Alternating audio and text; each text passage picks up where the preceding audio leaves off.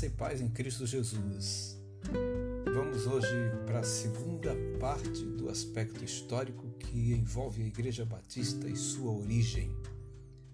Além do que foi estudado na primeira lição, nós temos também a história de grupos distintos e notadamente influentes da história que sempre se opuseram de cara aos movimentos que eram relacionados com a Igreja Católica de Roma na Idade Média, o grupo de dissidentes do movimento católico era bastante grande, inclusive a partir da chamada Reforma Protestante, cujo principal representante é o famoso Martinho Lutero. O surgimento dos batistas, entretanto, está mais ligado com o chamado movimento separatista da Inglaterra.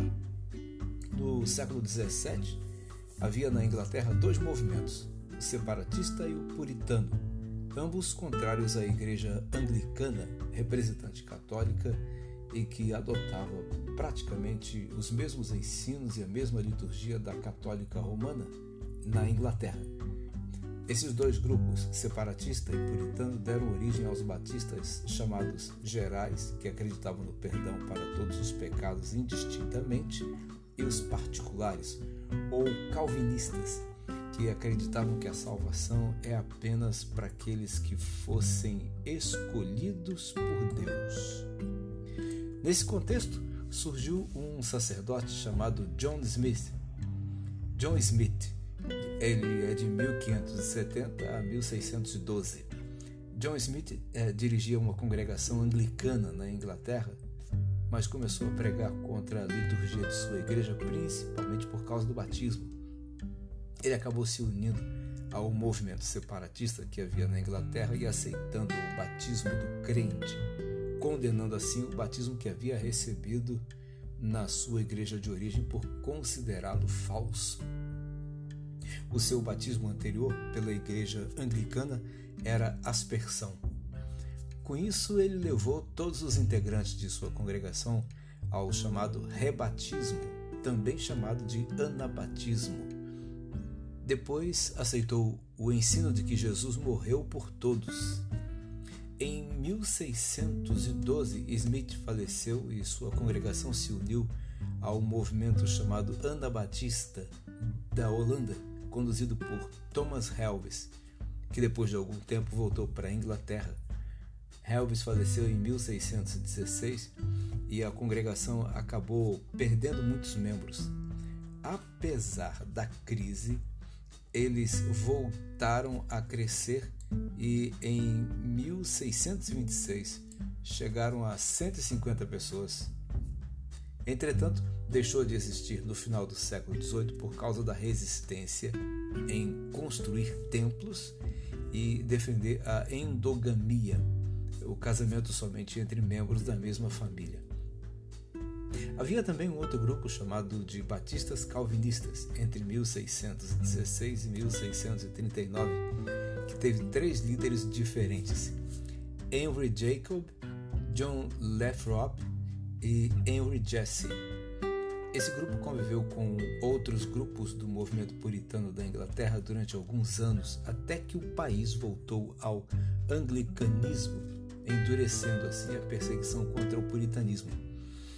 Isso levou muitos a deixarem o país e irem para outros países e cidades, o que enfraqueceu o grupo de batistas da Inglaterra. Alguns foram para Virgínia, nos Estados Unidos, e outros para a Nova Inglaterra. Mesmo assim, os batistas calvinistas resistiram e por volta de 1670 eram cerca de 300 pessoas se reunindo em Londres. No final do século XVI, os batistas calvinistas cresceram bastante e se espalharam por toda a cidade de Londres.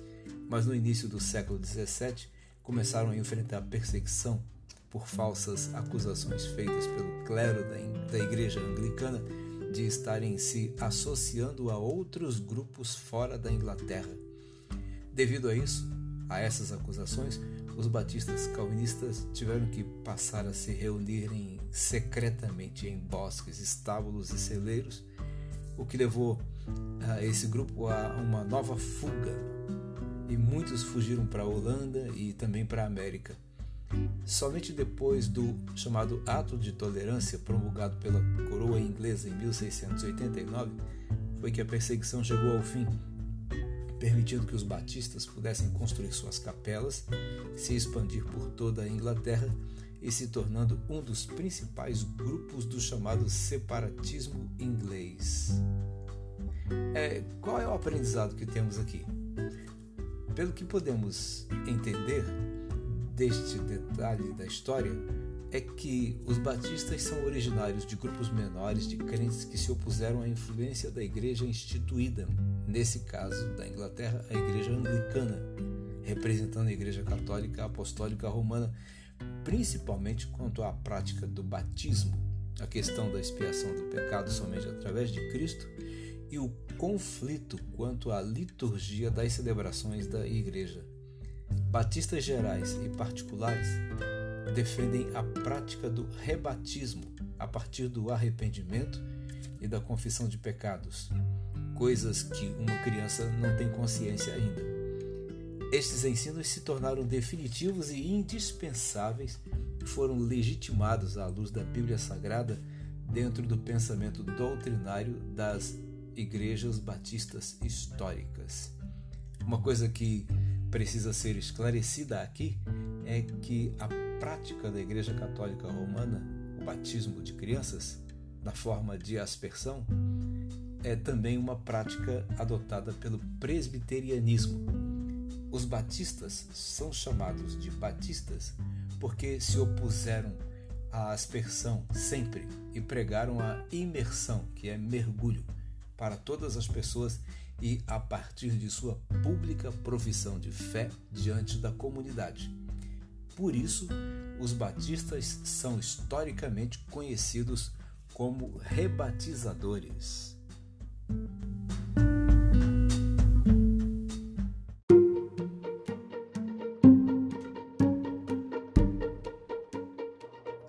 Os olhos do Senhor estão sobre os que o temem, sobre os que esperam pelo seu amor.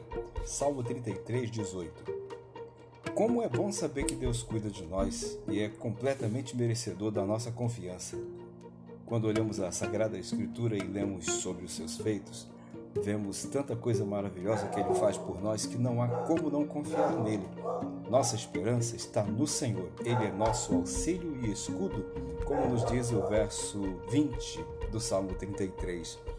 Aquele que deseja viver uma vida intensamente feliz e alegre precisa depositar toda a sua esperança e fé em Deus, pois Ele nos livra da morte o tempo todo e nos conserva vivos segundo a vontade dele. Deus tem planos maravilhosos para todos nós e tem prazer em fazê-los acontecer na vida de cada um de nós.